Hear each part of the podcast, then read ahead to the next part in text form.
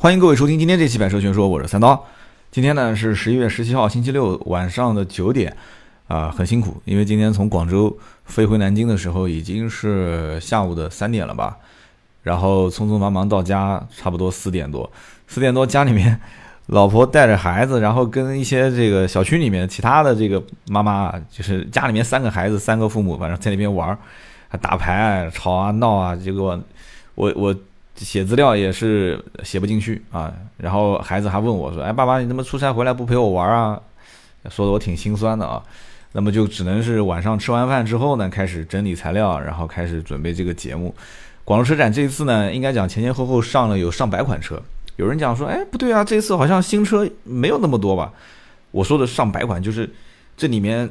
包括小改款、大改款、换代升级，全部算在里面。只要是一辆新车，我们全部算在里面。上百款，汽车之家现在应该首页上就会有啊，就广州车展的这个新车型的一个汇总。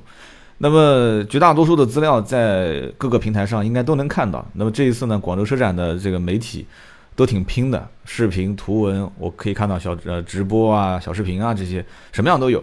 所以一款车，你只要想了解它，从任何一个角度。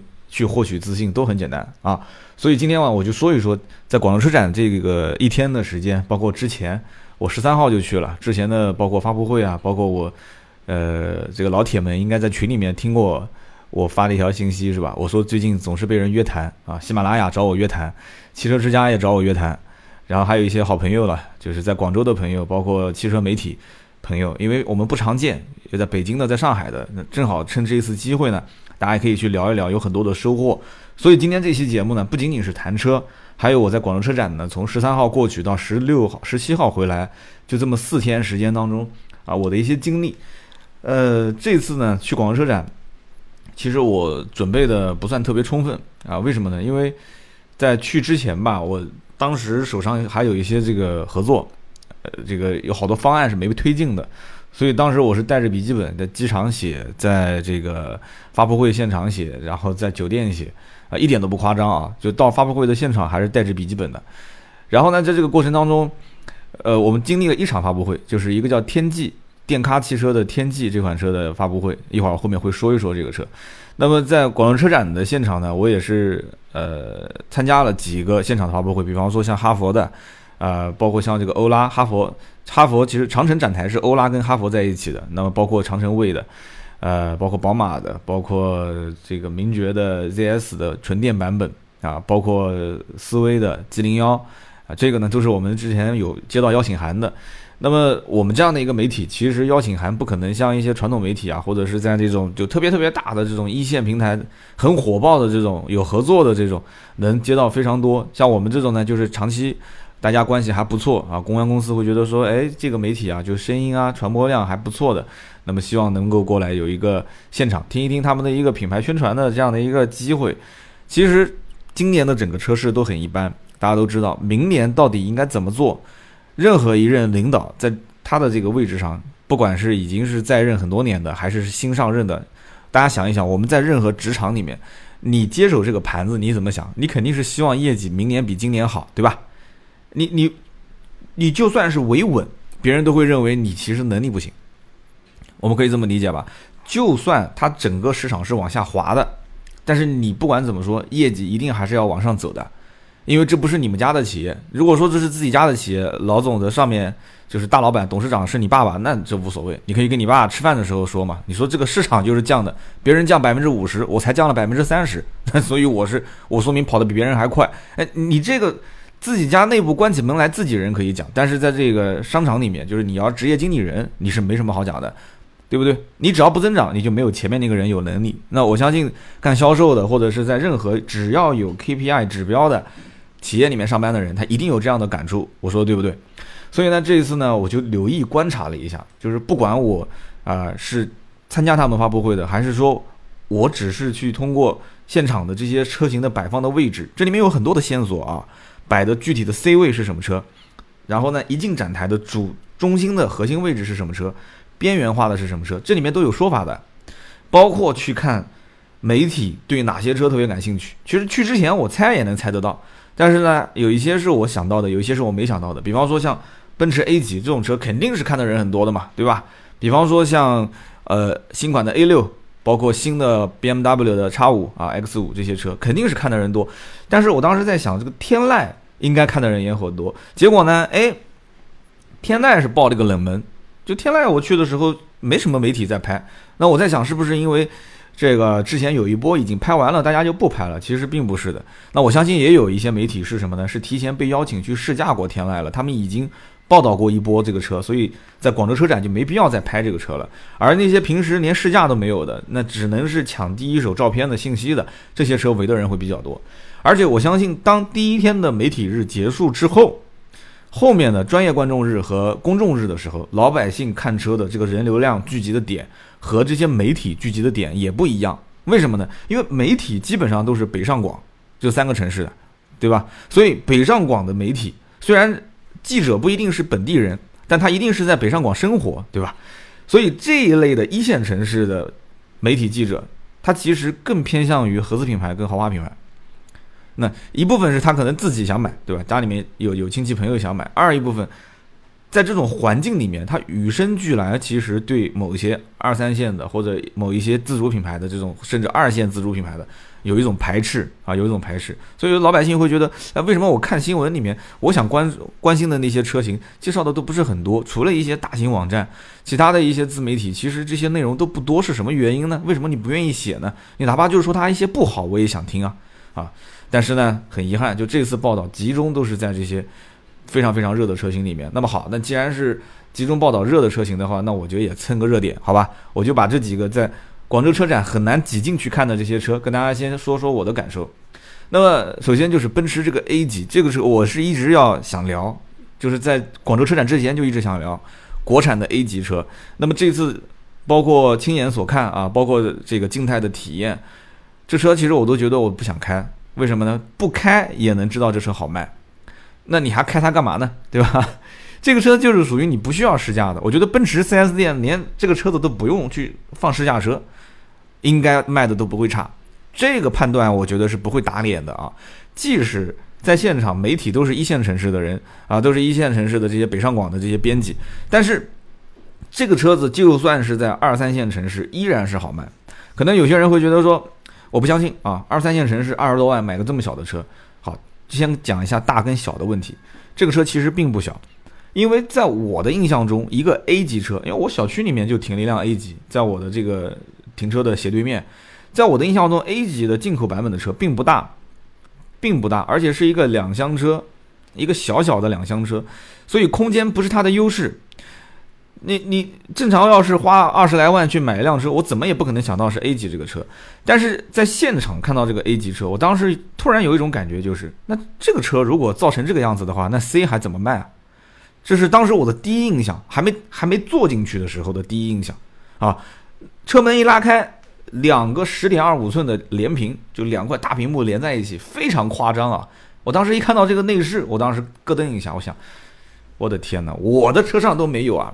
啊！我花三十多万买的奔驰 C 啊，我的车上都没有。这个车子顶到天了也不可能三十万吧？我就问旁边的那个小姑娘，小姑娘说：“啊，我们这个车呢是高配啊，应该在二十八万、二十九万上下。”所以看了一下这个车的预售价，奔驰 A 级的三厢国产版本二十一点六万到二十九点八万预售，这只是预售价。所以我们看的那一辆应该是顶配，因为它预售价正式上市应该会下调一万多块钱，应该是二十八万多一点。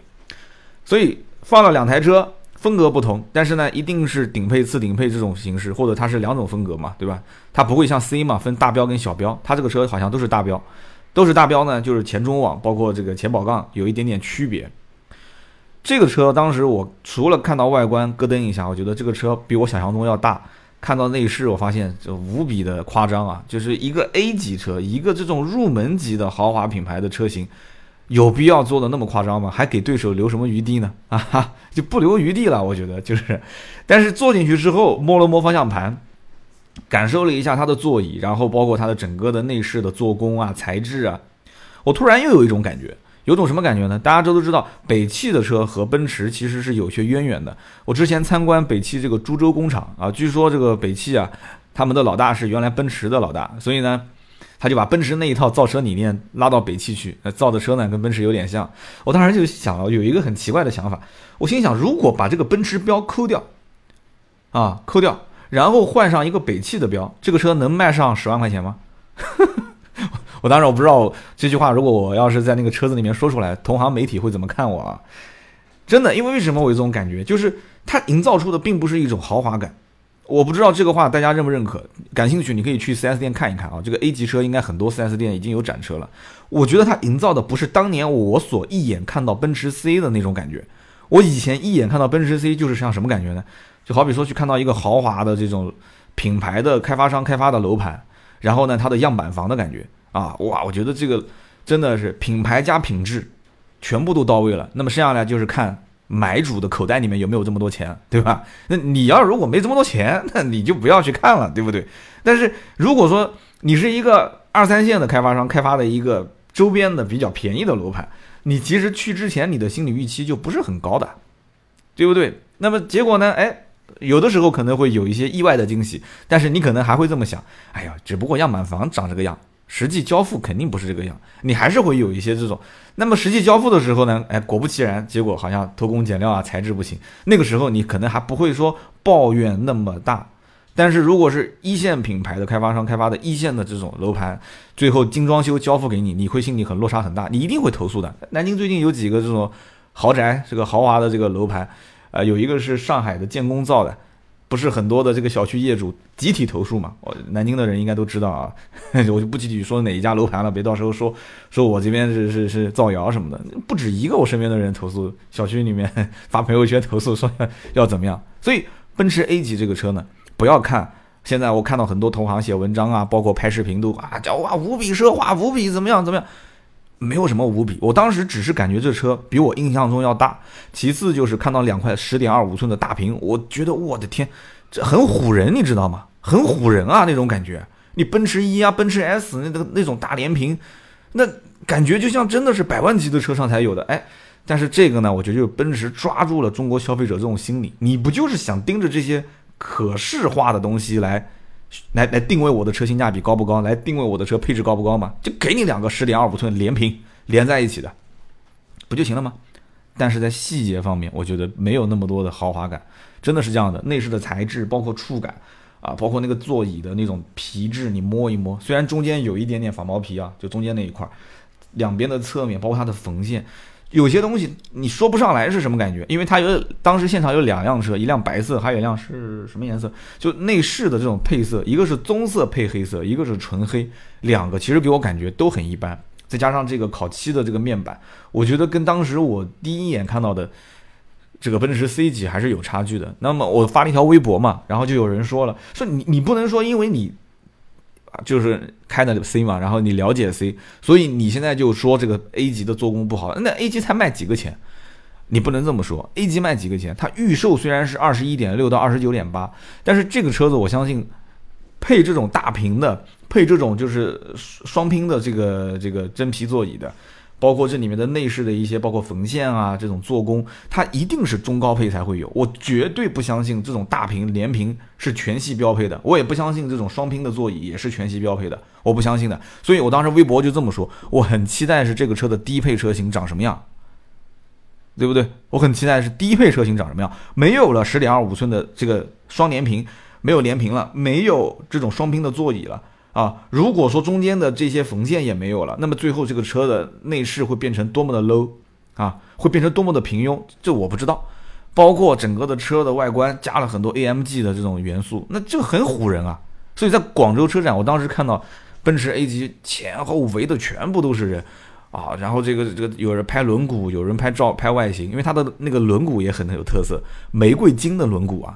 我太夸张了，玫瑰金，汽配城风格啊，玫瑰金的上面刻着 AMG 的字样啊，包括它的这个进气口的侧面也有 AMG 的字样，所以你看这些，这种这种啊，就是包装，我觉得都是每一个点就是抓住中国人什么样的人呢？其实就是刚刚崛起的这一部分，手上有点闲钱的啊，小资青年，小资青年，在在中国这一批人特别多。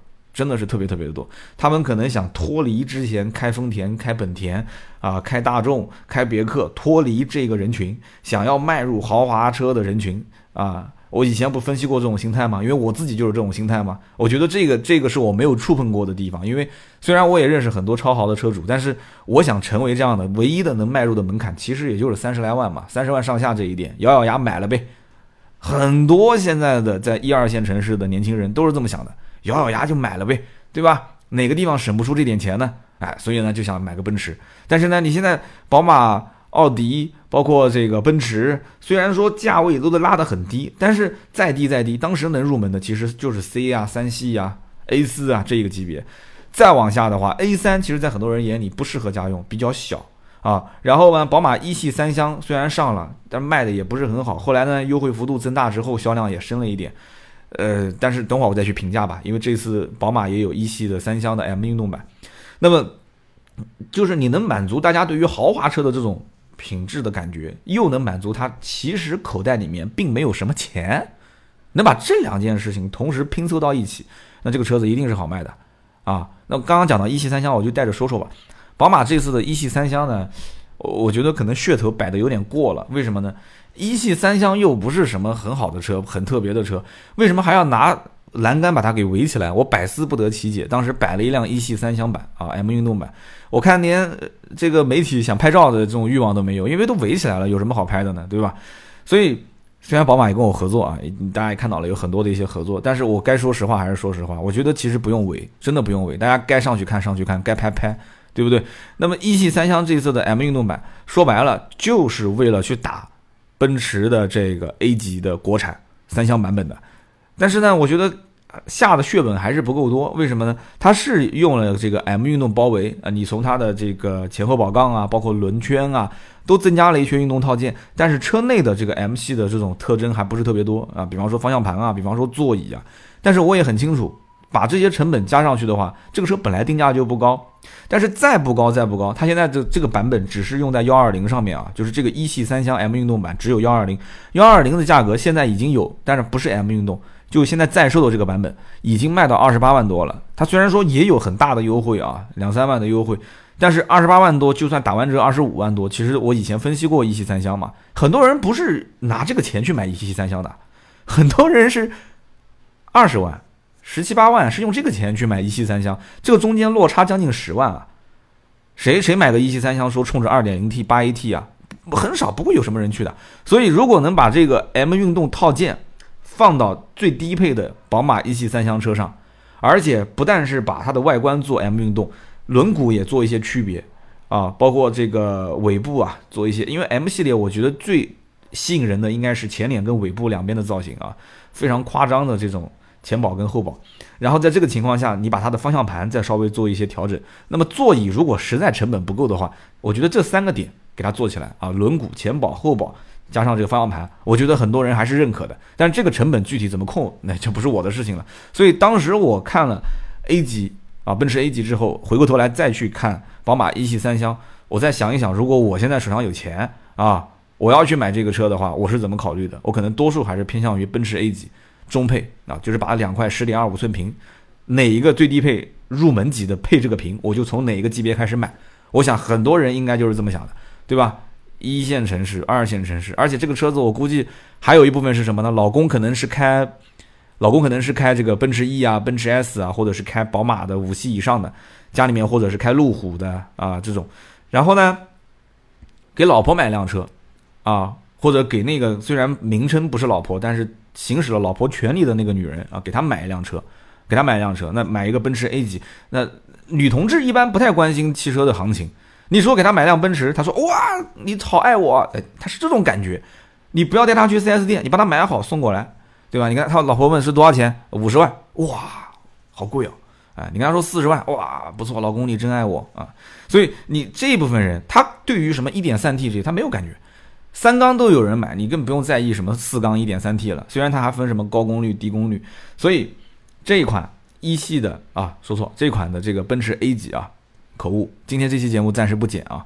这个奔驰的 A 级呢，我觉得大家有机会可以去看一看。不管你买不买，你就知道了。奔驰车其实现在从最入门这个级别开始，它已经开始下狠手了。这两年奔驰的整个的品牌是往上走的，啊，是往上走的，而且这个里面入门级还是蛮下血本的。虽然在豪华感上面来讲，对于我，我个人觉得还是差那么一点点。但是如果这个车的定价真的能定到二十万出一点头入门级，然后到二十八万封顶，在这个价位区间，如果能结合现在像。一系三厢这样的优惠幅度，或者是像奥迪 A 三这样的优惠幅度，那这个车子，我相信以后十七八万入门买辆奔驰，选一个 A 级三厢，那 满大街都是，真的很有可能满大街都是啊。那就剩下来就是产能的问题了啊，因为这个发动机也是一个 1.3T 刚上的这个新发动机，所以我不知道它的这具体产能方面能怎么样。那么这是关于非常非常难挤进去看的这一款车，就是 A 级。那么下面一款呢是宝马的 X 五。啊，你以后只要知道我读叉五，那一定不是商业合作啊。如果我读 B M W X 五，那它就一定是商业合作哈。商业合作是不允许读 X，是读成叉的啊。就大家都喜欢说叉五，我们就说叉五啊。宝马叉五这个车，今年七月底的时候，宝马叉五当时是因为关税上调，大家肯定知道这个事啊。所以呢，关税上调之后，宝马的这个叉五全系是上涨三万到五万啊，三万到五万。哎，我现在读 X 五读习惯了，好像读叉五又读不习惯了。我还是回过头来说 X 五吧。其实呢，这个价格上调，我我觉得并不关键。为什么呢？因为我跟宝马经销商也很熟。本身 X 五这个车七十万到一百万这个级别，大家想一想，优惠一个点就是七千到一万，对吧？那么终端现在这个车子优惠起步是二十个点，就是打八折。那你多优惠个三个点到五个点，也就是多优惠个两万多到五万左右，不就是现在的涨幅吗？所以，不管它的官方价格怎么调，终端的消费者其实他只需要知道它的成交价就可以了。而宝马的 X 五这个车，是不是那种平时不买宝马 X 五，但是路过看到了，哎，一时冲动就买了呢？我告诉你，绝对没有。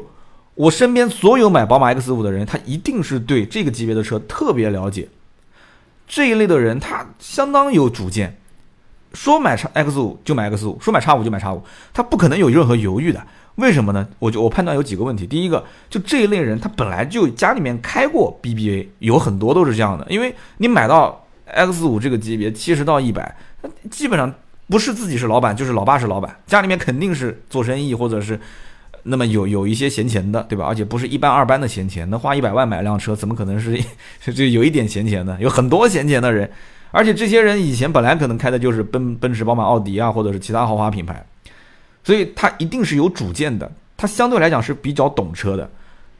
因此这一类的人，他不可能说是走走逛逛，然后跑过来一看，说：“哎，价格上调了，我不买。”不会的，想买就想买。想买的话，如果价格上调，那我就跟经销商谈，你能不能按照之前我问的这个优惠来成交？经销商先是挺一段时间，结果呢，库存的车多了以后挺不住了，开始降。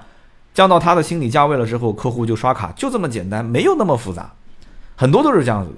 那么经销商因为价格上涨，他需要多优惠，那这个钱可能是亏的钱，那怎么去操作这个事情呢？很简单啊，那就捆绑你在售后去进行保养维修嘛，对吧？这本身就是进口车，进口车用车成本不低，那么将来早晚是把这个钱能挣回来的，对吧？出一个事故啊，做个维修啊。啊，或者说保养多推荐你两个项目啊，你花个将近一百万的人保养花个两三千、三五千块钱，不都很正常的事情吗？所以呢，当时这个车呢，啊，我对他之前的了解是这么多，给大家简单介绍一下。那么在现场呢，看车的人特别多，我去了两趟，第一趟呢实在是挤不进去啊，拍摄的角度也不是很合适。我们拍了很多小视频，后期会在汽车之家啊、懂车帝啊、抖音啊这些平台去发一发。那么当时我第一次去，人实在是挤不进去。我因为宝马公关我也认识，我也不想说啊打个招呼啊，能不能安排一下看一看啊？就确实也很尴尬，因为现场最忙的就是这些公关，稍微要理解一下别人，他也不想得罪这些媒体。那么这里面也肯定有很多的媒体提前已经打过招呼了。因为第二趟我又杀回来想看这个 X 五的时候，当时呢有两个媒体啊是在跟这个公关一个小姑娘在沟通。什么意思呢？就是说想进去拍，因为就这一辆车，而且呢是围起来的。他想进去拍，想进去拍呢，公关就一直在道歉。他说：“真的不行，对不起，真的不行，我们要保证别人的这个拍摄质量。”说这个已经都排满了。然后旁边两个媒体说：“没关系，没关系，我们可以在一起拍，我们一起拍。”呃，不不不会影响到别人的，那么我就拍五分钟我就结束，行不行？然后旁边一个媒体说我也可以，我就拍五分钟。然后那个公关说，哎，实在抱歉，实在抱歉，就各种道歉。然后被他磨得不行了，打电话请示领导啊。他们其实都是很为难的这件事情。所以呢，我当时就在外面拍了拍，看了看，然后呢，远观，因为镜头也可以拉近嘛，啊，我因为我近视眼啊，我就把我的镜头拉近了，看一看里面的内饰，只能这样了，那怎么办呢？所以以后啊，我带个望远镜去。啊，以后这种什么车子被围起来的，我就用望远镜看，那怎么办呢？啊，那也是一道风景线啊。当时呢，我觉得这个车子啊，呃，内饰其实进不进去看问题也不大。为什么呢？我看到很多媒体其实对于宝马这个品牌是有一种莫名的崇拜，是那种感觉。因为年轻人嘛，可能对于宝马这种操控啊各方面，他有一些自己的看法，比较喜爱，比较比较这种崇崇拜吧，就偶像崇拜的感觉。其实宝马的核心不是在于内饰。这一次我看了很多的媒体在讲这个文章和视频的时候，都说到了啊，这个什么半透光玻璃排挡杆啊，也有人讲说什么施华洛世奇切割的排挡杆，这个有什么好宣传的呢？之前沃尔沃 x C 九零上不就有吗？对吧？什么水晶钻石排挡杆，这只不过就是一个切割工艺而已啊，我觉得也就是个装饰，还不如那种什么真皮包裹、打孔真皮的那种手感好。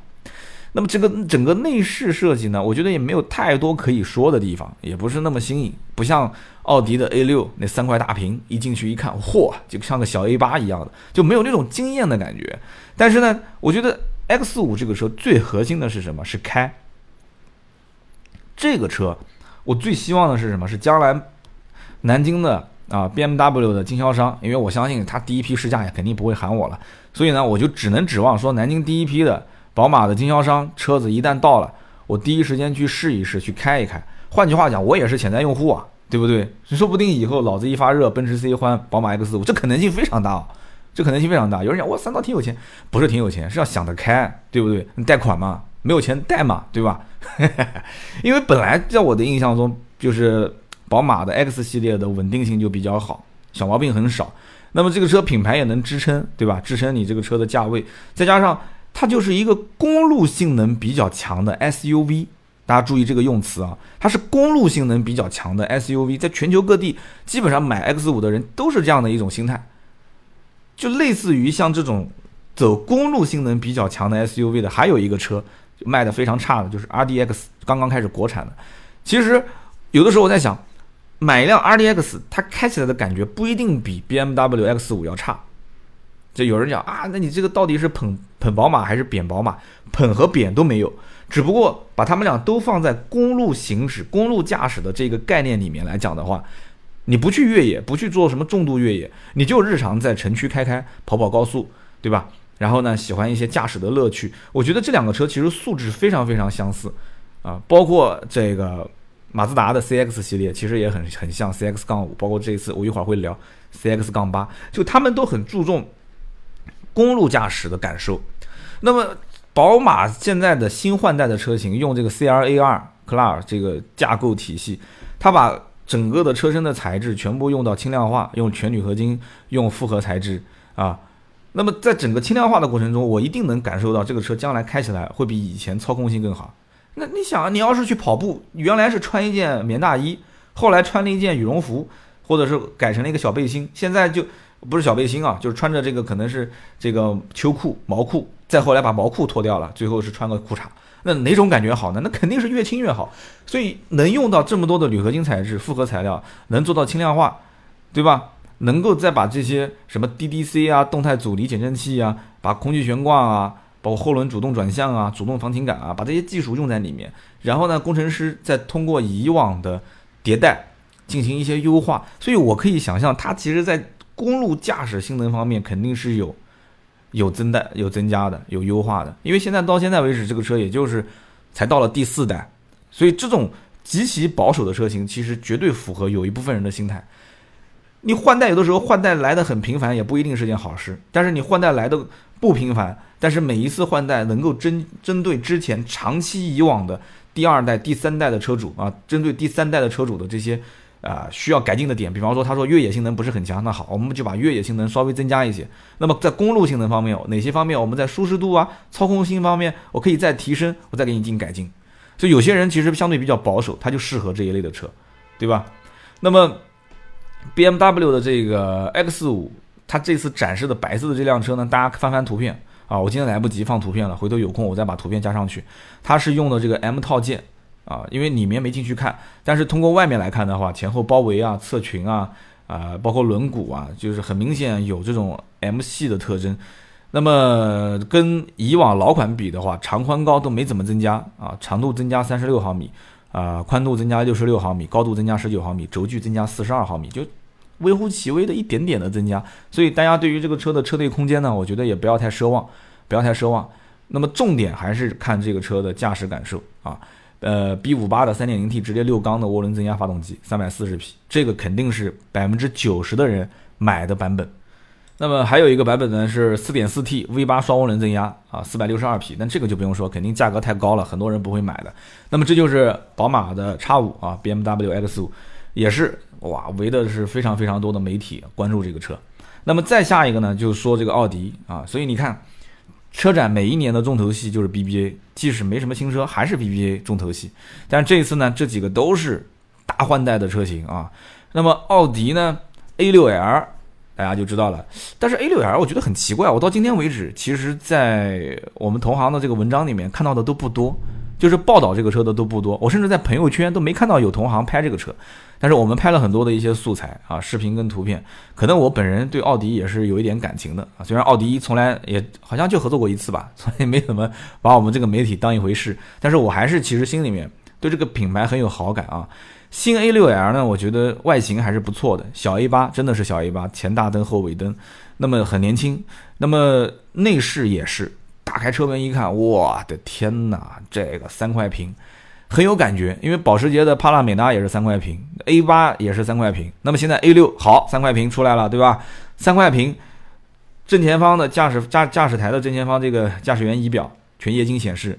那么右侧上面十点八寸屏，下面八点六寸屏，所以我就开个玩笑，我当时跟我们的这个一个我们编辑啊也在，我跟他聊天，我说将来啊我们可以做这个贴膜的生意，那就是我现在其实也在做这个生意啊。我们很多的一些朋友都知道，我我曾经在节目里面带着说过一次内饰贴膜嘛，什么屏幕可以贴？这个因为大家都知道 BBA 很多屏幕它是不是手手手触的，不是用手触摸的。它但是这个上面的显示屏你可以不用贴，下面的这个要用手去来回摸、来回摩擦的啊，摩擦摩擦的，建议可以贴一个这个贴一个这个保护膜，还是有一定用处的啊，要不然生了划痕了什么的。因为很多开好车的都带好表，对吧？好表你那个当表带，你上面来回摩擦，你手要不小心咔嚓一下，那对不起，这个划痕将来可能你这个亏的钱。呃，亏亏个表不太可能，亏个表带的钱有可能啊。一个好的表带可能也要上千，可能两三千块钱也要的吧。差一点的也要千把块钱肯定是要有的啊，折价啊会折价，所以贴点膜啊，我觉得有必要的啊。就隐形插入了一个广告 嘿嘿啊，说出来就不是隐形了啊。那么其实这个车呢，车长五米零三八，我觉得没有加长，五米零三八我觉得还好吧。轴距是三米零二四，也还好，在这个级别。我觉得现在的这个 A 六啊，感觉是没加长，反而是做紧凑了。因为你拿五系的长宽高来对比，你就会发现它的长宽高其实并没有标着五系走，因为五系的长度跟轴距都比它要要更略微的长一些，更略微的这个轴距的这个长度要多一些。所以因此，那它如果不图再加长，再比同级别的这个竞争对手更长，那它图什么呢？你要想这个问题，它图什么呢？其实我觉得图的是什么呢？第一个是好开，它一定是在也是在轻量化上面，在操控性方面。第二个就是科技感，因为奥迪其实很清楚一件事情：如果这个车再不找一点特色出来的话，你光是靠长长长长长，你那你不能造游艇啊，对吧？你不能造一个就跟公交车一样的，那以后长长成什么样子了？所以大家现在在反思，在这个级别里面，我们已经做到什么样的位置就是极限了。那么在这个时候呢，我们就开始要考虑怎么去做差异化。对吧？大家都知道，宝马是做操控的，奔驰是做豪华感的，奥迪做科技感的。那什么叫科技感？这三块屏，因为在现场人太多，我没有好好的去体验。就是最新的 MMI 的操控系统，有机会我会到奥迪店里面找一辆车开出来，好好的去研究研究。我们甚至可以拍个视频，好好的说一说。因为我对这个 MMI 的车机啊太了解了，就这么多代，这么多年，相对来讲还是很保守的。这里面很多包括车联网的系统、语音呼叫的系统啊，这个互动啊，包括。这个操作的逻辑其实还是有很多问题的，主要就是出现在保守方面，不接地气，一点都不接地气。那么这个新的 MMI 呢，就看一下它的界面，我觉得还蛮好的，比较接地气，有那么一些科技范儿。但是实际操作起来不知道什么感觉。那个保时捷帕美，我们之前拍过视频，在那上面我操作，反正第一感觉就是快，速度非常快，那整个屏的反应速度。那么操作界面也相对来讲比较实用吧。那么 A 八我们也试过，那我不知道 A 六的这个具体的系统会怎样啊？这是将来我有所期待的地方，在现场没有感受到。那么它内饰里面呢，虽然猛的一看，哎呀，怪感觉感觉是个小 A 八，但是还是跟那个 A 级有点像。所以这个啊，我觉得厂家在成本控制方面，最终映射到市场上的这个车的最终的大家的感受，我不知道你每个人的心大心小，因为心大的人啊，买个奥迪 A 六讲那么多干嘛？不就是个 A 六嘛？但是。心不大的人就很注重细节的这些人，你一定能感觉到，如果展厅里面 A 六跟 A 八放在一起，看上去感觉一样，拉开车门细节非常大差别。因为 A 八当时现场也有嘛，细节主要在什么地方呢？有人讲一个是进口，一个国产，不不不不，这个完全不相干。你要如果拿一百万去造国产的 A 六，也能造出这个感觉啊？什么感觉呢？就是说，首先也是皮质的触感，皮质的触感啊，一个很细腻，一个很糙。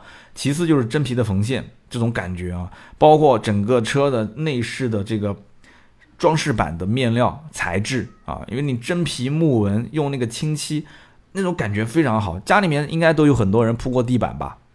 铺地板，复合地板，复合地板再怎么好，复合地板铺出来就是复合地地板的感觉，就很假啊，就很假。因为我原来在地板厂也工作过，对吧？这个表面一个耐磨层，下面一个装饰层，在下面是基材，底下是个防水层，对吧？那么一米二的板，有的有的是九九百一十啊九幺零的板，那么这个板跟我们现在家里面用的，我现在脚底下踩的这个实木地板，那触感，包括视觉的感受完全是不一样的，所以我对木头是很感兴趣的，所以因此 A 六的这种木纹饰板和 A 八的这种木纹饰板，再加上真皮的这种和和缝线的拼接啊。两个车的档次差别很大，当然这其实根本就不应该比，对吧？根本就不应该比。我只是说，因为它顶着小 A 八的这个名号，但是我要给大家泼一盆冷水啊！不要把它当成真的是缩小版的 A 八，在豪华的这种程度上来讲，差别还是有的，而且是很明显的差别，进去一看就知道了啊。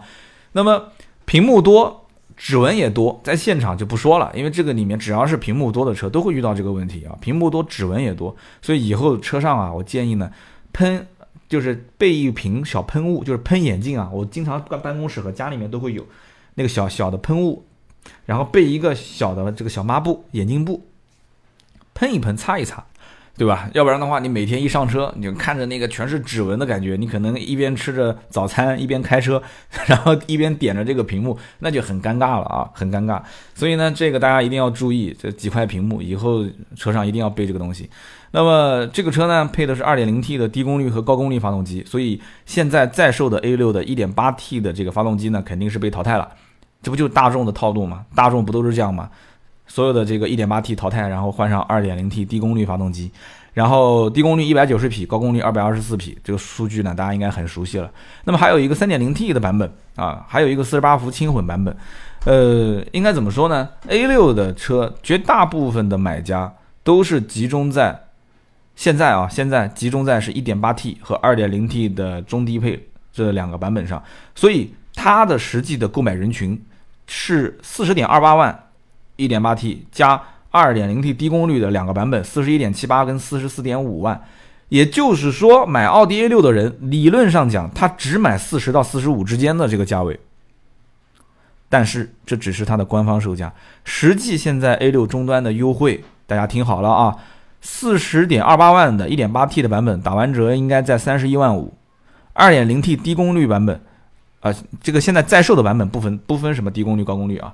呃，二点零 T 的版本，四十一点七八万打完折是三十三万，四十四点五万打完折三十五万。所以你想，A 六现在的购买人群是什么样的一个价位？也就是三十一到三十五。我们刚刚讲它的官方定价是四十到四十五，十万的优惠，一点不夸张啊，没听错。没听错，就是十万的优惠，所以因此老 A 六在售的版本十万的优惠，你能指望说现在广州车展在售的，就是亮相的这个 A 六，即使它的定价跟现在老版本没什么差别，你指望它能让十万吗？做梦！不要想了，不可能的事情。三个月左右能降个三万到五万，那就是谢天谢地了。我估计可能头两个月不让价，然后慢慢的让一万，啊，一个月之后，两个月之后，三个月之后让个三万到四万，半年之后最多让个五万，啊，后面就稳定可能在六万到七万这个价位，十万基本上可能性不大。所以因此你要问我说到底是买新还是买旧，其实我也不好帮你去做主。为什么呢？因为这两个车子现在确实变化很大。首先从外观上来，很明显就能看得出差别。那么拉开车门，那就更有差别了。所以你像我们收二手车的，你要如果拿一个小改款的 A 六，我还要问问是出厂日期是哪一个年份的。那这种 A 六的话，我说你把内饰拍个照片给我看，我一看内饰照片我就知道了，你这就明显是这个二零一九年的车嘛，对吧？你不可能是是一八年的车。所以因此买新还是买旧，就看你兜里的钱，就这么简单 哈，就这么简单。有钱你就不要在乎什么将来让八万让十万，有钱就买，对吧？钱嘛，花光了才是你自己的，换一种方式陪伴你嘛。你要如果就很纠结，说哎呀优惠啊，性价比，那你就不要纠结，你就买现款，现款也能开啊，也不是不能开，能开啊。那你要如果说啊很纠结，买完就是一个淘汰的产品，那你就等它让个三五万的时候，你去买，因为三五万它会有一个横盘的周期，啊，慢慢慢慢降，降到七八万。对吧？那两三万块钱你什么地方挣不到呢？你都开 A 六了，你还挣不到钱吗？对吧？所以大概就这么一个情况啊。二点零 T、三点零 T 配七速湿式双离合变速箱啊。有人一听说，哎呀，三刀你怎么最后才告诉我湿式双离合？我都准备钱了，你准备钱就买呗。我就告诉你，这个是双离合变速箱也没出过什么问题。哈哈，你不要告诉我说不买它是因为是双离合。你要是因为双离合，你德系车都不要看了。啊，大多数都是用双离合变速箱的啊，你可以买宝马啊，宝马很多车还不是双离合，啊，还是 AT 变速箱，没问题的。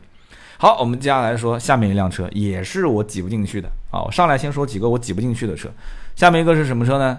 丰田的亚洲龙啊，那个叫什么 A 文朗啊，AV 龙啊，我也搞不懂是吧？反正日本就是 AV 啊，动不动就 AV 啊。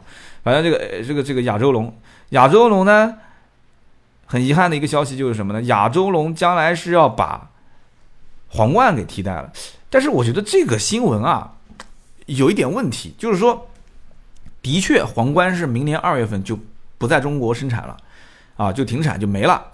但是你说亚洲龙是替代皇冠，我觉得很多的车迷是不能接受的。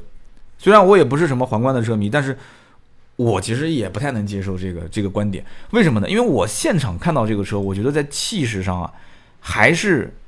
还是没有当年皇冠，就像十二代皇冠的那种气势。我觉得它更更多的给我感觉像什么？它就是像一个凯美瑞啊，甚至于我觉得它的定位跟凯美瑞比起来的话，如果说你一定要让我买的话，我甚至于更更能接受的是凯美瑞，我不能接受亚洲龙。当然了，这个 很奇怪的一个观点啊，因为当年凯美瑞刚上市的时候，我说了一句叫做，当时还记得我当时用的什么个词啊？就是妖风肆虐，是吧？就是我不太能接受以前那种，就是怎么讲呢？就像有个主持人叫撒贝宁，大家知道吧？撒贝宁应该很多人都知道啊，包括这个邓超，很多人应该知道这个明星啊，邓超。因为很多人听我名字，就我的真名啊，就老是会问我啊，你叫邓超啊？我说不对不对，就是这邓超跟撒贝宁这两个人，就是一直以前的形象是一个很正的，很会呃，就是像邓超属于演技不错的，对吧？很正的一个人，呃，以前是小鲜肉，现在老腊肉了嘛。那么撒贝宁就是属于可以 hold 住场，主持那种大型晚会的。结果哎，一上综艺节目，就感觉我的天哪，就黄段子、荤段子一个接一个啊，放的尺度非常大。甚至后来那个赵忠祥老师也是以前当主持人的，后来突然出来之后做综艺节目，哎，那个感觉就完全就不是以前那种，可能是脱离体制之后内心的那一股啊，那股 S A A O 的那个劲啊啊 S A O 的劲就一下就迸发出来了啊，再加上可能是也是为了多挣点钱。所以，丰田当时的这个凯美瑞一上市，我我当时是不太能接受的。但是现在回看凯美瑞，我们楼下停了两台凯美瑞，啊，我有的时候啊来来回回，他刚开始新车停那边我没感觉，我当时也觉得啊这车好丑。但是停时间久了以后，特别是旁边再停两辆大众，时间久了我再看，我就发现哎，哎，还是有一点设计感的，哎，看的也还挺顺眼的。特别这个车稍微脏了一点，有些车就是。脏了以后特别难看，但是新车特别放到展厅有灯光一打就特别好看。但是像这种设计风格呢，就是属于哇就不太能接受的那种。但是脏了以后，把它的外面的这一层棱角啊，把它抹平了以后，用的那些泥水啊，用 用那些灰尘遮挡了它的这些光鲜之后，有的时候反而觉得哎，挺好看。就我不知道这个比喻恰不恰当，就像有一些啊，有一些姑娘啊，其实她内心很善良，长得也很可爱、很漂亮。但她就是有那种坏脾气，就可能家里面条件比较好，我也见过不少这种，就是那种就是那种公主的那种臭脾气，什么事情都要由着他供着他啊，就反正动不动也不分场合的发火的这种。哎，大家一看，哎，三刀老司机啊，那这种类型的都，那我不说嘛，初中开始女朋友就没断过啊。然后呢，这个呃不，反正具体也不说了。突然又想起了很多往事，哎呀，脑袋思绪一下就打断了啊。家里面还是部队背景啊，就。爸爷爷啊，这都是这个老首长啊，脾气特别大那种。我不知道有没有人谈过这种类型的女朋友啊？不能再往下聊了。然后呢，就是脾气特别大。我觉得当时丰田就是给我这种感觉，就突突然一下之间，这种风格变得啊，就是跟像撒贝宁啊、像邓超啊这种，就我才不太能接受。但是亚洲龙是谁？这个什么就什么 A V V O 哎，反正这个英文单词我也读不出来。反正这个什么 A V 龙啊，这个他是谁？我们不知道。但是你要说他是来替换皇冠的，我不认同，我真不认同。你就算说我不专业，我从心里面我也不能接受。皇冠在我心里面还是豪车，真的。虽然从十二代、从十三代开始就开始落寞，到十四代就就是落寞的一塌糊涂，啊，当年跟 A 六五系真的是这个可以可以抢，完全可以抢市场的。现在干到什么，连买 A 四的人都看不上买皇冠，太落寞了。所以我觉得。日本人啊，丰田可能骨子里面还是有一有一点傲气，还是有点傲气。你看不上我是吧？卖不好是吧？那不卖了，咱就不卖了。之前普锐斯不也是吗？不卖了。以前普锐斯还在国内 C K C K D 啊，就是在国内组装啊，不卖不卖，回去回去，你不要我就我就不卖了。你要想要你就进口，价格就比以前贵，就这样，对吧？但是有一点，中大型车其实不仅仅在中国不好卖，在美国现在也不好卖。我曾经也分析过美国市场啊。不行，我们要加快点速度了。我们才聊了四款车，已经快五十分钟了啊！我们今天我准备了十来款车，我们稍微速度加快一点啊！以后有机会慢慢聊吧。真的，我今天展开的有点多了。我本来想每一辆车稍微点一下就过去了。反正这个亚洲龙，我当时在现场看呢，我觉得比照片上稍微好看一点点。虽然总体来讲我还是不太能接受。好看在什么地方？第一个呢，就是它的前脸，照片上看呢是平面，但是你现场看的话，它这个有一些立体的效果之后，感觉就非常不错了。它的那个前脸是，虽然那个造型那个大嘴哇特别难看，但是呢它是有一点突出的，有一点这种三 D 的感觉啊，三 D 的感觉。所以这个车当时因为现场人太多，我没进去，我在外面呢把前排跟后排拍了一些短视频，呃，没有什么太让人惊艳的地方。车身的长度啊是四九七八，呃，轴距是二八七零，其实跟凯美瑞的四八八五。呃，轴距是二八二五，差不多，比凯美瑞略微的大一点，长度比它大了将近啊十公分吧，十公分不到一点，轴距比它大了大概也就哦，轴距还比它短啊，轴距比它大，轴距比它大了大概五公分，五公分不到一点，所以这个车呢，比凯美瑞的定价一定是略微高一点的。然后呢，凯美瑞现在是有二点零、二点五，然后加二点五混动，这个车呢是有二点五加二点五混动。所以它的定价，预售的定价是多少钱呢？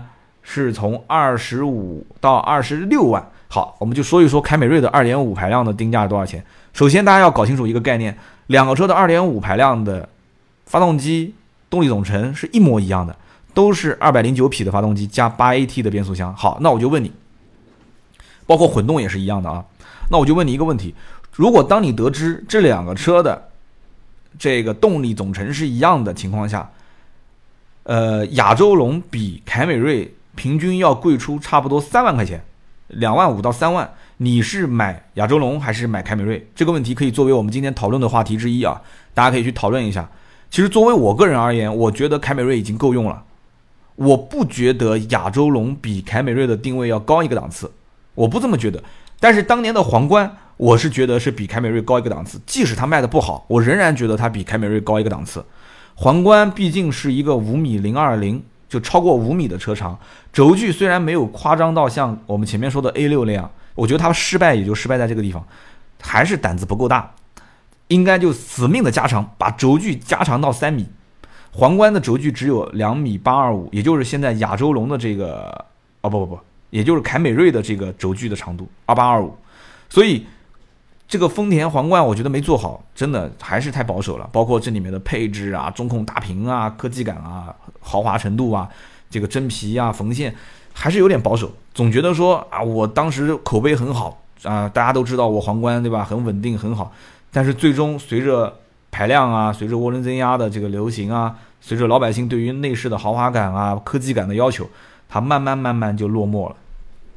再加上其中有一代那个造型丑的简直无法直视啊，那么因此，这个亚洲龙现在的定位两点五，它只有两点五前期啊，只有两点五，后期有没有二点零我不敢说，或者是有没有二点零 T，因为皇冠没了嘛，皇冠现在是二点零 T 的发动机，两百三十五匹，它的两点五其实一两百零九匹也很一般啊，对不对？所以将来早晚我觉得是会上二点零 T 的版本，但是将来二点零 T 的版本上了以后怎么定价，这也是个问题。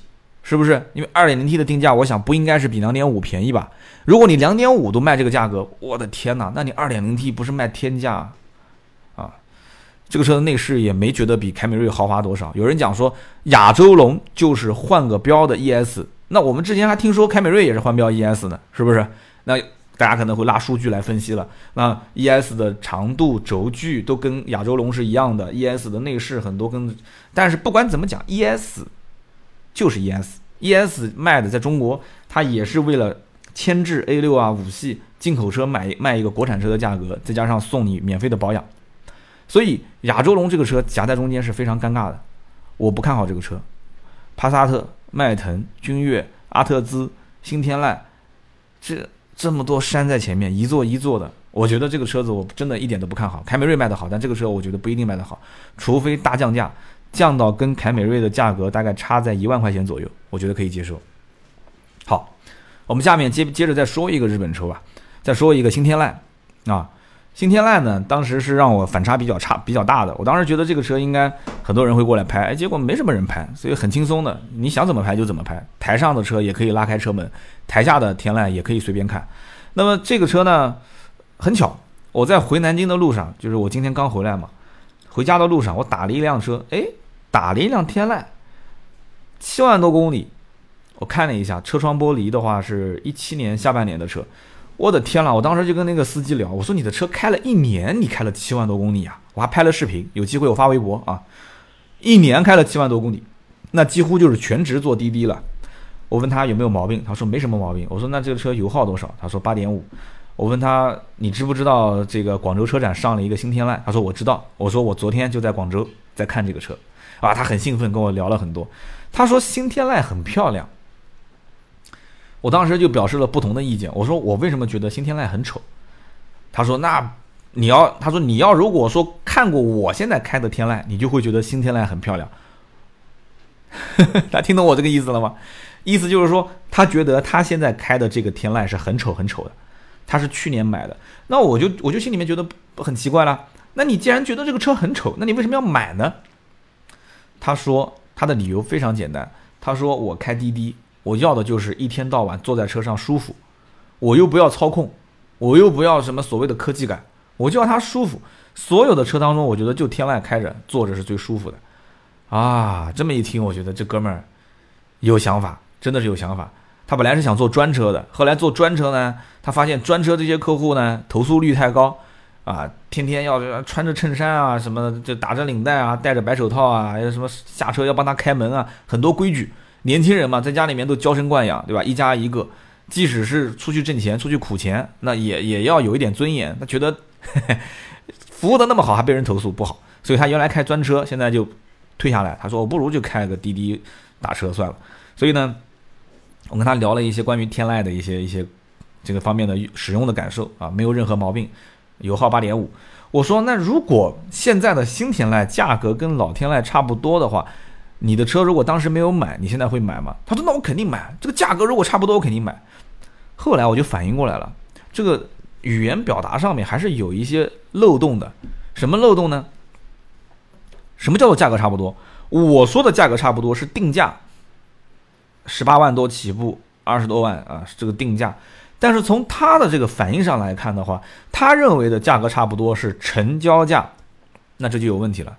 现在的天籁成交价是多少钱？十八万多、十九万多的版本，优惠都是在三万五到四万，啊，三万五到四万，你想想看，打完折的价格，裸车价也就是十五万到十六万，这个价格当年也就是买辆高尔夫、买辆速腾的价格，是不是？高尔夫的舒适版十四万多，豪华版还要卖到十六万多，一辆高尔夫的价格能买到一辆天籁，你告诉我你买什么车？只是很多人不知道这个行情而已。啊，十五六万的裸车价买一辆天籁，加税加保险也不到二十万，所以这就是一个当时打车的时候，一个出租车司机跟我聊的。那我就说说我在这个广州车展看到的这个新天籁。我呢，其实对于新天籁的外形，一开始通过图片和视频，我我真的不太能接受。但是呢，我我我发我发现，就日本车啊是不太上镜，日本车可能现在过于强调一些立体感，一些这种。呃，整个的立体造型，所以它在平面的这种视觉感官当中啊，它不太能显现出来它的一些特点。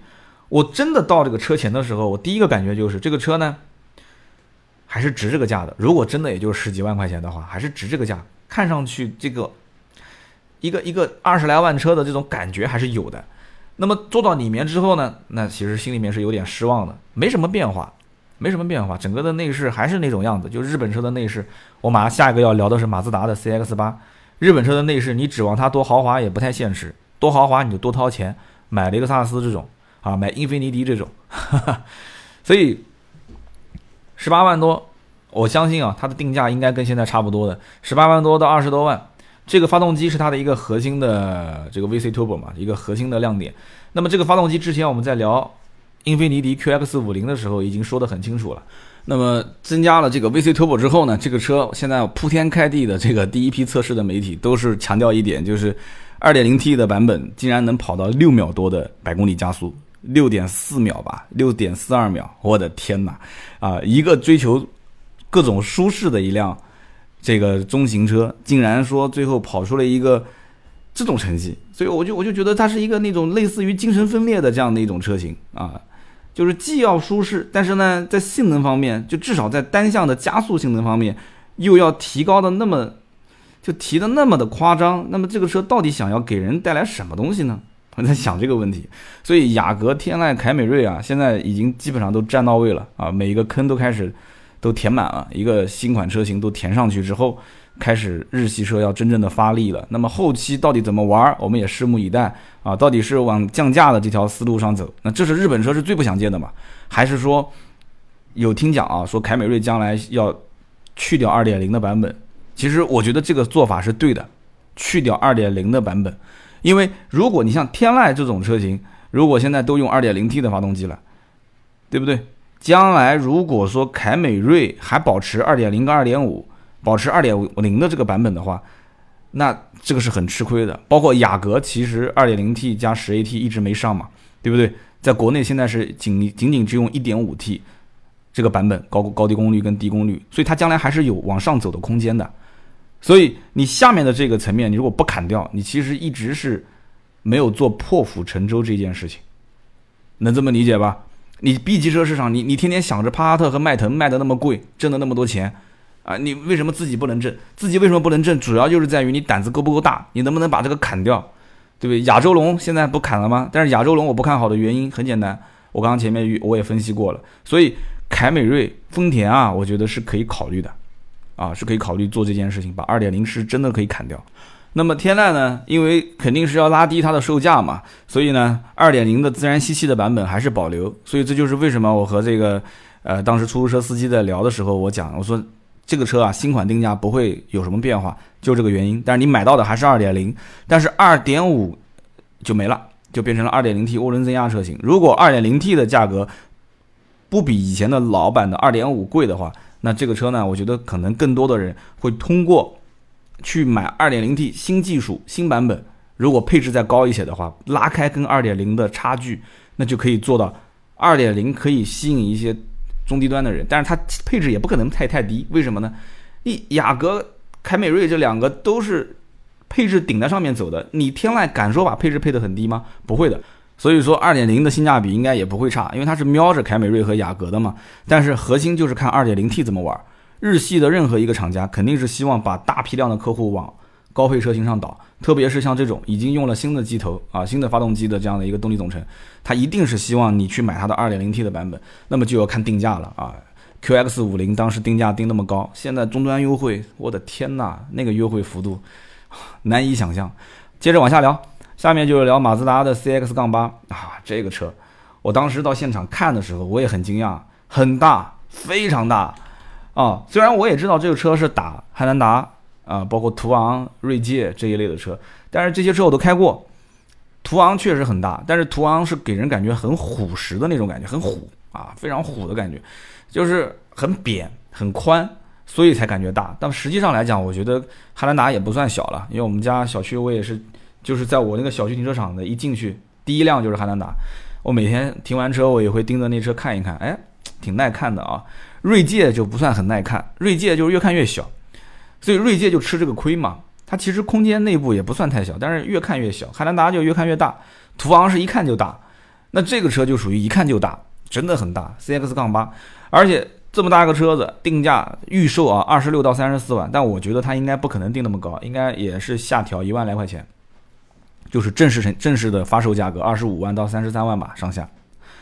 如果说要打这个市场的话，我觉得马自达是有一些实力的。首先就是创世蓝天技术，这个级别本来都是二点零 T 嘛，但大家主流玩的都是二点零 T 嘛。马自达是一个另类，它不玩二点零 T，它走什么路线？二点五加六 AT。虽然说这个年代六 AT 啊已经是一个，就感觉像上个世纪的产物了。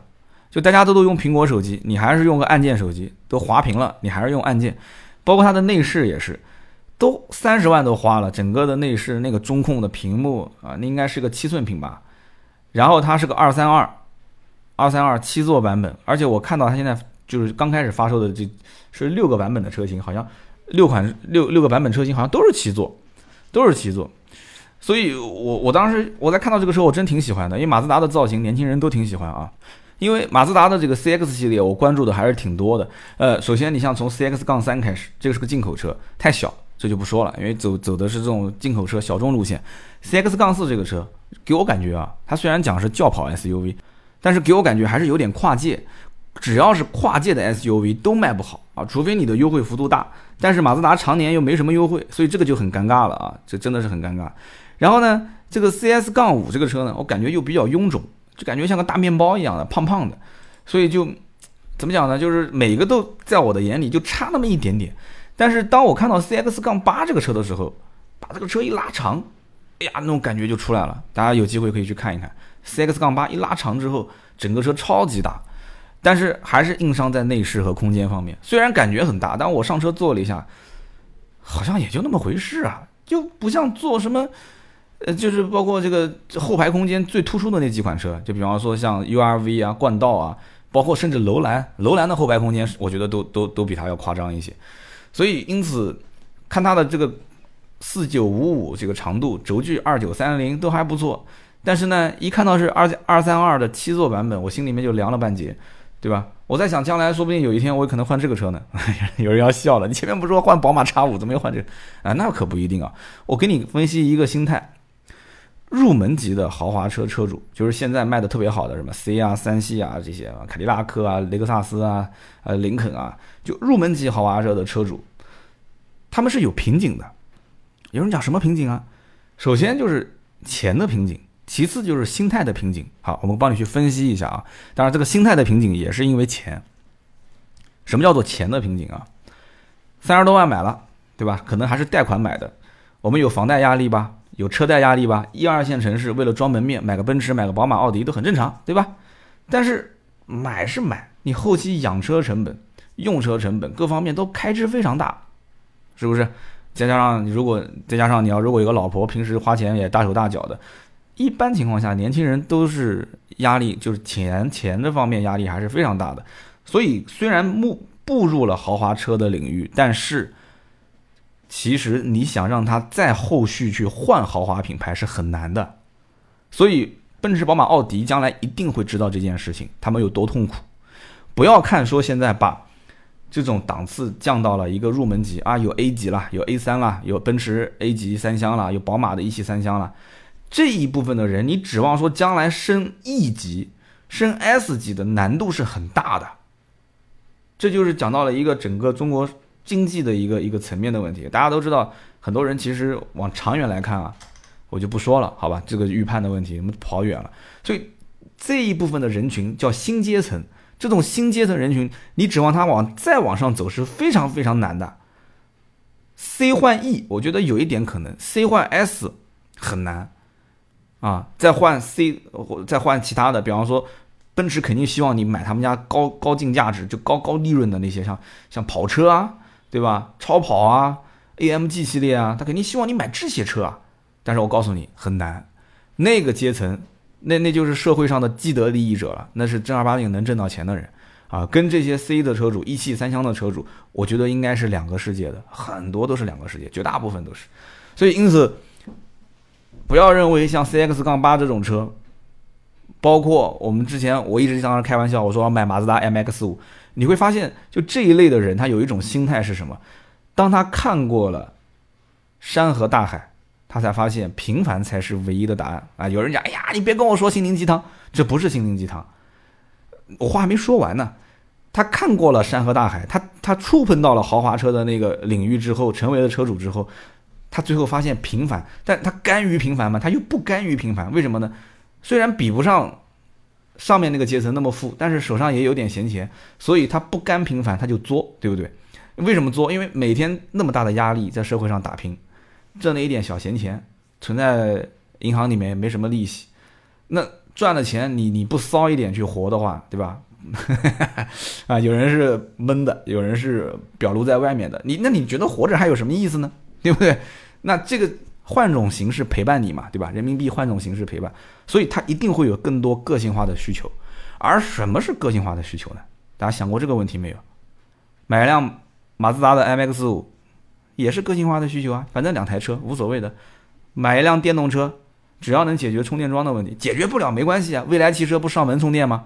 哎，买买买买买也可以啊！这脑子一热就刷卡了呗，还是买一辆马自达 CX 杠八啊？但虽然我想来想去就是七座我用不到，它如果是个五座，后排空间稍微大一点，如果能把冠道跟 URV 的空间放到马自达的 CX 杠八车上，我觉得真的很吸引我啊！好，我就说了这么多，接着往下聊，下面简单带过一个车，简单带过一个什么车呢？卡罗拉十二代，为什么呢？因为这车除了能看个外观，什么都没有啊，什么都没有。那个窗户也是贴的黑乎乎的，呃，欧洲的两厢版已经上市了。我们之前也说过，内饰大家也可以在网上看到，就是实车欧洲两厢版的实车内饰。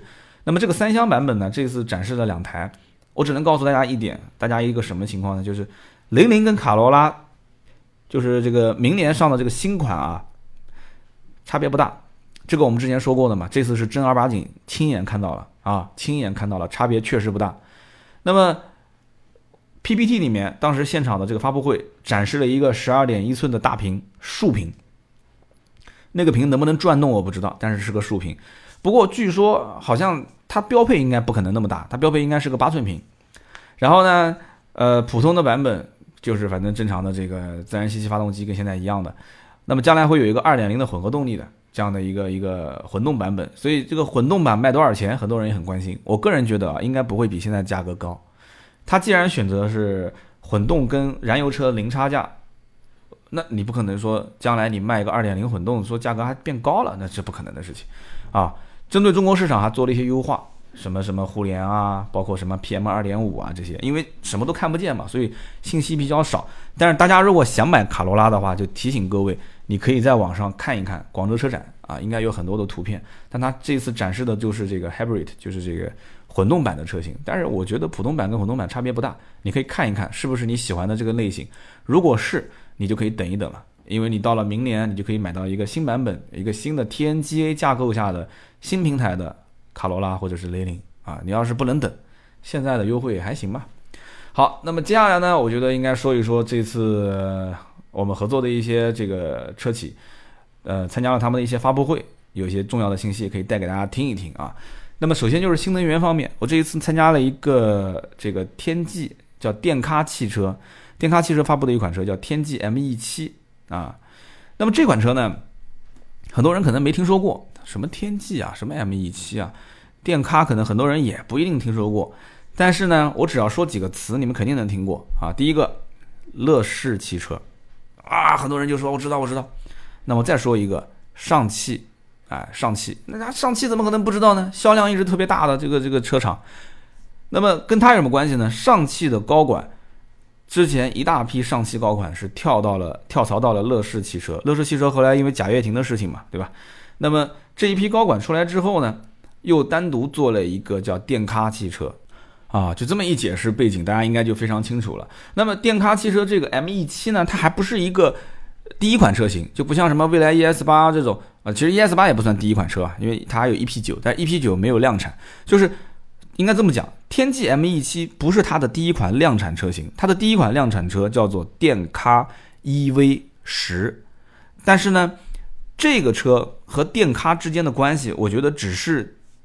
它的生产公司叫电咖汽车，但是天际是独立的一个品牌运作的，就是电咖汽车旗下有电咖 EV 十，但是电咖汽车是一个厂家的名字啊。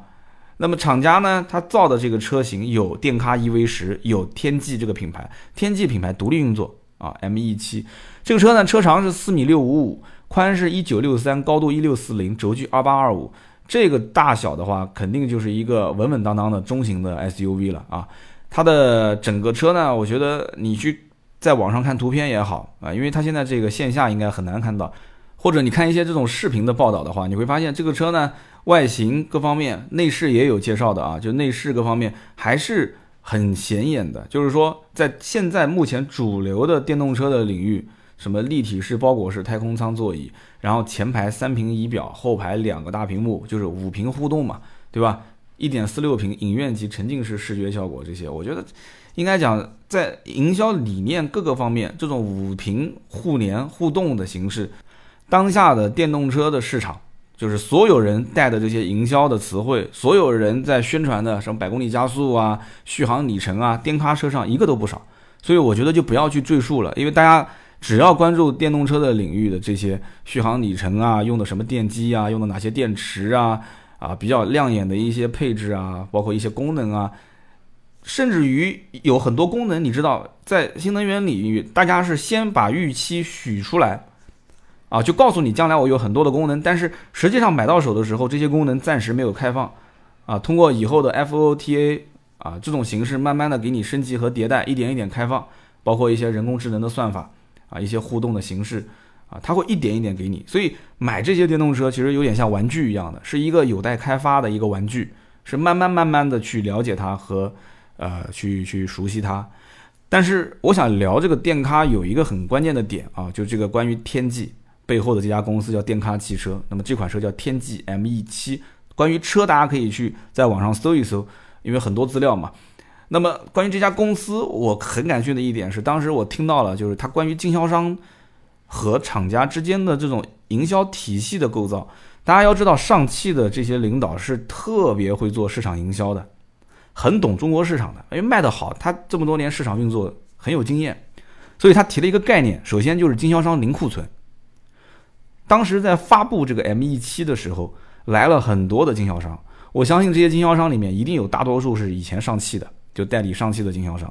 那么这里面有很多的一些经销商，肯定是想要靠这个车将来能挣到钱，就是带经销商共赢的。要知道，现在很多 4S 店不挣钱的原因，就是因为库存压力大。所以，首先告诉他零库存，那这个压力转嫁给谁？其实就是厂家来承担嘛。那么第二个，他打造叫天际中心、智选空间、安心工厂、速捷驿站，这个好像听得有点耳熟，是吧？大家是不是听得有点耳熟？对了。之前我们在聊领克的时候，领克不就是讲嘛，叫领克商城、领克中心、领克空间，是不是？一个是在网络上的，一个是在城区市中心的商场里面的，一个是在周边城市周边的这个类似像 4S 店这种形式。它其实这个模式呢也比较创新啊，有创新的一些地方在什么呢？它这个天际中心就是相当于是主城区的体验店啊，或者是直营店。智选空间就是和传统的经销商合作来卖车，这一点很关键啊！你不依托传统经销商，你的网点的拓展是非常慢的，而且成本会非常高啊！蔚来汽车最近我收到了很多的一些投诉，投诉到我这里啊，包括我身边的认识的人啊，也跟我投诉，就提车啊、服务体验啊。最近有一个网友也跟我投诉，说他们城市里面，我节目里面说啊，有三个人会服务，哎，结果呢，好像服务并不是所承诺的那种样子。他把聊天截图发给我看啊，这边我们先按而不表，有机会我们再聊。那么有经销商集团来做服务的话，我觉得比所有的做直营要好很多。然后呢，安心工厂，那有工厂做后盾，如果能再通通过工厂做 C to。应该叫什么 F to C 是吧？啊，就是工厂直接对接客户的话，那有很多的好处，做一些个性化的定制啊这些，然后速捷驿站，速捷驿站相当于就是我只管修，只管售后，不管销售。他把这里面的一些细节分开之后，我不知道具体落地是成什么样子啊，但是有这种想法也算是一些创新，也挺好的啊。这就是叫做电咖汽车啊，新推的一个品牌叫天际，一款车叫 ME7，感兴趣可以去看一看。参加了他们的一个发布会啊，我觉得挺好的。而且这家公司，我觉得后期它应该是做智能城市挣钱，就是说造车不是它最核心的，它手上应该是结合上海的政府，包括结合其他的一些区域啊、地区啊，把这些人才、一些关键的这些服务的能力啊，做一些城市的智能化的改造。我觉得这个是应该它将来是做的一个主力的点。好，我们接下来说说关于国产车啊。当时国产车呢，我去看了关于长城的这个三个品牌，长城的哈佛，啊，欧拉，欧拉是一个电动车品牌，然后和这个长城的魏。那么当时我在长城展台呢，我当时第一感觉就是哈佛展台就是各种哈佛的我们耳熟能详的一些型号的细分产品。就比方说哈佛 H 六啊，哈佛 H 六有这个版本，有那个版本。然后呢，它的 C 位就是 H 呃 F 系列的 F 五和 F 七，因为前段时间刚上的这个 F 五嘛，然后这次又推个 F 七。那么这些车，我觉得是这样子的：首先是做细分，他把这个市场就不停的在切、再切、再切、再细分、再细分，然后不停的做一些小改款啊增配，就在市场上造一些动静。这样的话呢，大家就会把关注度会吸引到哈佛的车上来。哈佛不但在国内卖的不错，在国外的出口销量也非常不错的。然后它的主 C 位是 F 系列，为什么 F 五跟 F 七要占 C 位呢？因为 F 系列主打年轻人，而且它的定价并不高。现在基本上 F 五在市面上是没什么优惠的，基本都是原价在卖。它就尽一切能够去提升车内的什么这个触觉感觉、视觉感觉。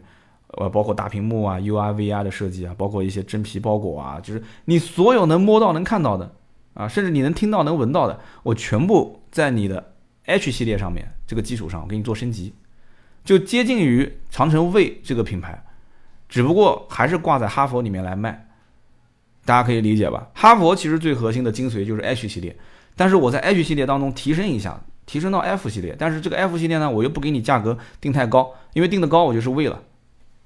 这样的一理解就 OK 了吧？所以就细分再细分，就这么玩。所以再加上最前段时间不是一直在做厂家的这个促销活动嘛，所以销量非常不错。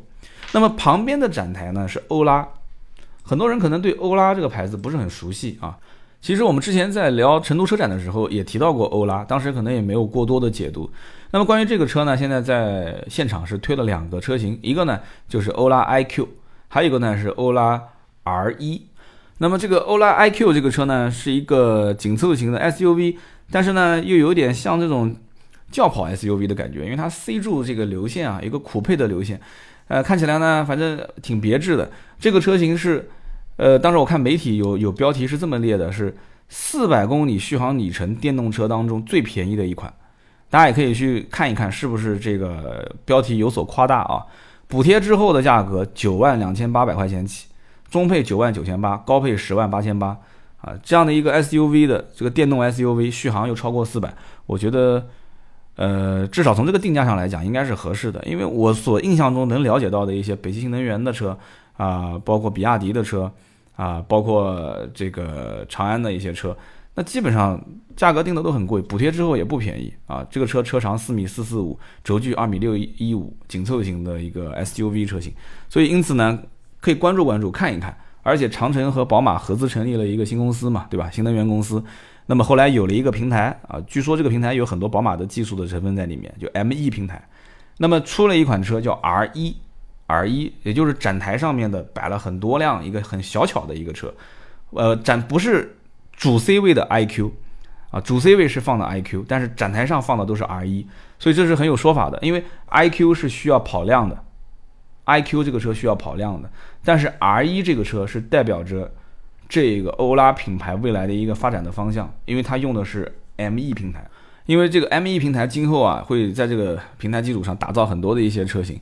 那这个 R 一呢，看上去很小巧，因为它是个 A 零零级的车，A 零零级车就像呃就像长安的那个奔奔，但我觉得这个车可能比奔奔还要看上去小一点。它的车长只有三米四九五啊，轴距只有两米四七五。但是我刚刚说错了，不应该用“只有”这个词，为什么呢？因为你想，一个三米四九五的车，轴距能够达到两米四七五是什么概念？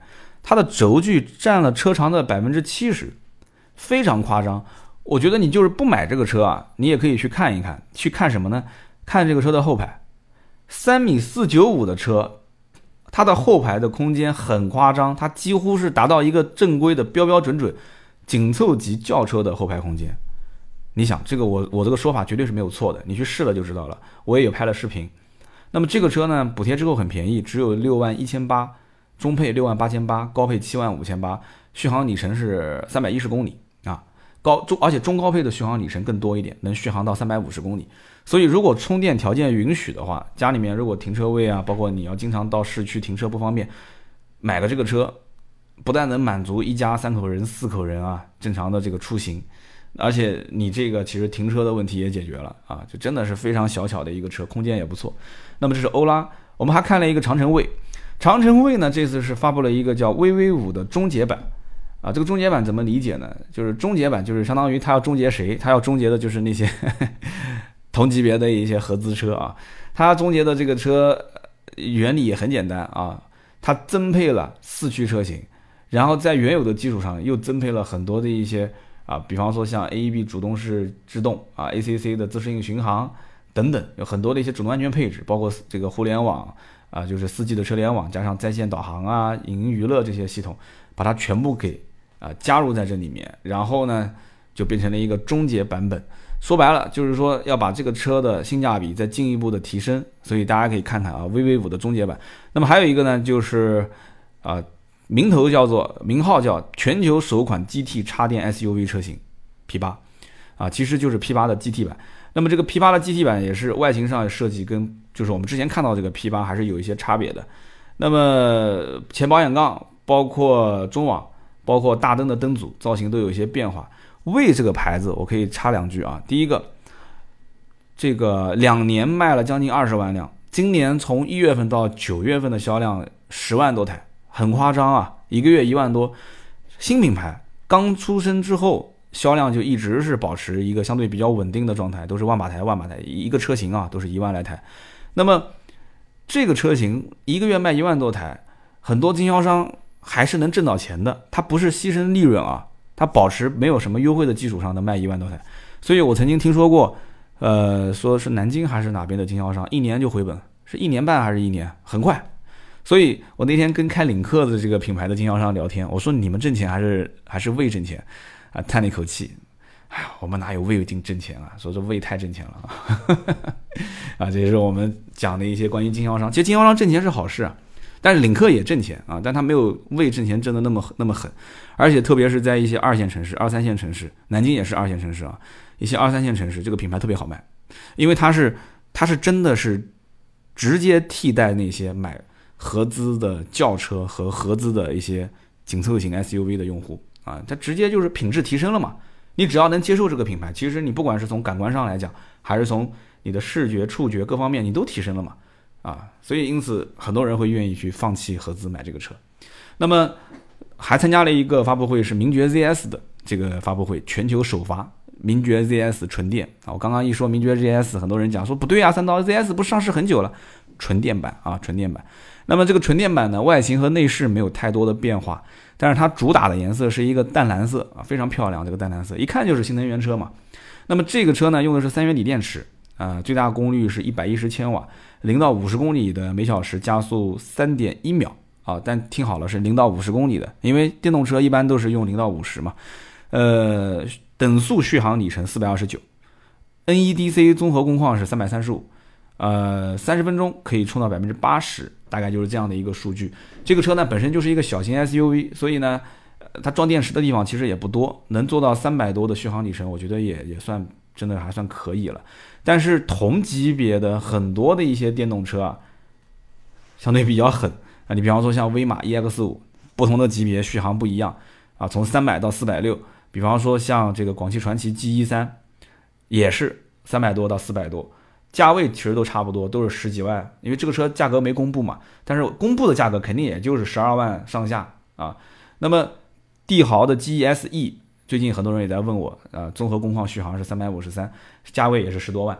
这个车将来其实我觉得它唯一的亮点就是看它的价格怎么定，因为从综合的这些数据上来看的话，并没有太多的。亮眼的东西就是很明显甩了竞争对手一条街，没有，跟大家还差不多，配置啊各方面都差不多。名爵 ZS 虽然卖的也不错，但是你一变成了一个纯电车，大家对于纯电的性能肯定有讲究有要求，所以呢，这个车子将来如果定价合理的话，我觉得销量不会差啊，因为本来 ZS 今年一到十月份卖了也九万多台了吧，将近十万台，销量也算非常不错了啊。那么这个车子呢，又有一套这个斑马智行，而且它这套系统是针对纯电动又重新开发，又增加了很多的一些电池管理的，包括找充电桩啊，这些各方面的一些这个系统，所以对年轻人来讲还是比较有吸引力的啊。所以这就是名爵 ZS 的纯电版本，大家嗯，今年年底吧，应该就可以看到了，可以去看一看这个车的大概一个情况。呃，预售价是十五万左右，但是呢，大家应该知道之前名爵 HS。名爵 HS 当时的预售价多高啊？但实际的售价不会有那么高的啊。所以广汽传祺 G 一三啊、帝豪 GSE 啊、威马 EX 五啊，大家看看这些车的价格，基本上就是将来的名爵 ZS 对标的价格。好的，那么再讲一个这个自主品牌的车型，叫做思威 G 零幺。这个车呢，这次发布的一个新车型叫 F 版车型。其实 G 零幺之前呃就已经上市过了，应该是八月份的时候啊，在成都车展。它就已经上市过了。那么这个车当时在成都车展上市的时候呢，呃，定价也不是很高。我们也参加过这个车的试驾会，是盾牌去的。我当时问他这车开的好不好开，他说很好开。啊他就是一个牌子问题嘛，就很多人就是一听什么思威啊、S W M 就没听过嘛。但是呢，你看到这个车的造型，这个 F 版呢，我觉得也是在挑衅一些这个一所谓的一线自主品牌啊。就是它造型很夸张，有机会大家也可以上网看一看啊。我后期也会配图片在我们的节目下方。就是整个车呢悬浮式车顶，因为现在大家好像感觉悬浮式车顶也这一阵风过去了嘛，有些人就开始想要再找一些其他的设计风格。但是呢，它做的很纯粹，它就是纯悬浮式车顶啊，就是把 C 柱那个位置全部把它涂黑，然后整个车顶就是悬浮的感觉。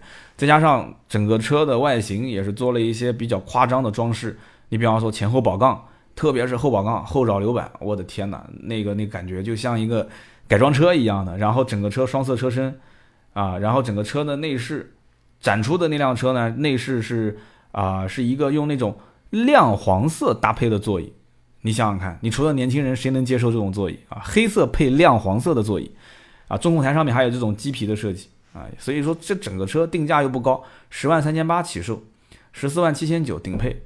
啊，1.5T 涡轮增压发动机，156匹，所以我相信很多人啊，如果说是在一些二三线、三四线城市的话，看了一圈，如果又想外形看得满意，要时髦一点，配置要高一点，空间也不错，就各方面都想面面俱到的话，那你可以看一看 G01 的 F 版，刚刚上市，上了七款车型，十万三千九到十四万七千九，可以看看这个车，我觉得问题也不大，定位就是年轻人，售价低，配置高，外形时尚嘛，对吧？棱角鲜明。然后呢，悬浮车顶、粗大的这种排气管可以看看，没问题。那么这一次呢，我在第一天到广州的时候参加这个天际的发布会，当时在一个一栋楼里面，啊，当时我看到有林肯的这个接待，楼下停了一辆林肯，哎，我当时看这是林肯什么车啊？因为用那个布遮着嘛。后来我大概看了一下，想了一下这个大小，就 MKX。但是现在林肯很有意思，林肯把所有的这些英文啊，全部改成了中文。也就是说，保留原有英文名称，但是呢，中文一定得有，所以现在不叫 MKX 了，现在叫做这个航海家啊，叫航海家啊，这名字听得很霸气。因为大家知道，我们之前讲这个领航员一直在加价，很多人讲领航员当时我行情估计错误嘛，所以说我被打脸，也不能说我估计错误，我但凡是价格估错，都是厂家真的是脑袋抽筋了。你像东本就是嘛，东本就脑袋抽筋了嘛。你你市面上你就不应该是估这种产能啊？这种车子一个月的销量，你怎么着你要造个万把台，一万多台不很正常吗？它不，它就是制造一个供不应求的状态，那怎么可能价格有变动嘛？对不对？它就就这么玩，我我能怎么办呢？这个领航员也是嘛，之前林肯领航员每一年就进那么几台车，每家店就那么几辆，他能不加价吗？而且买这个价位的人独一无二，也没什么可比的，所以很多人就愿意加钱买嘛。那么这一次的这个航海家 MKX，呃，公布了价格，但是只是一个预售价，四十二万起啊，四十二万起。但是呢，4S 店一看这个预售价，一看到这个车就可以开始接订单了。为什么呢？因为很多的林肯的 MKS 的车主啊，现在不肯下单。我当时在现场和一个小伙子聊天啊，很善聊，还跟我聊了很多。因为现在的 MKX 是那种大胡子的造型。就是还是上一代的林肯的这种大胡子的造型，前脸啊，所以呢，大家都不愿意买，因为这个这个航海家啊，MKX，它其实根本就没有什么内饰的变化，动力总成也没什么变化，就是一个前脸做了变化，所以大家就只认现在的这个新徽标的前脸，所以因此呢，大家就在等。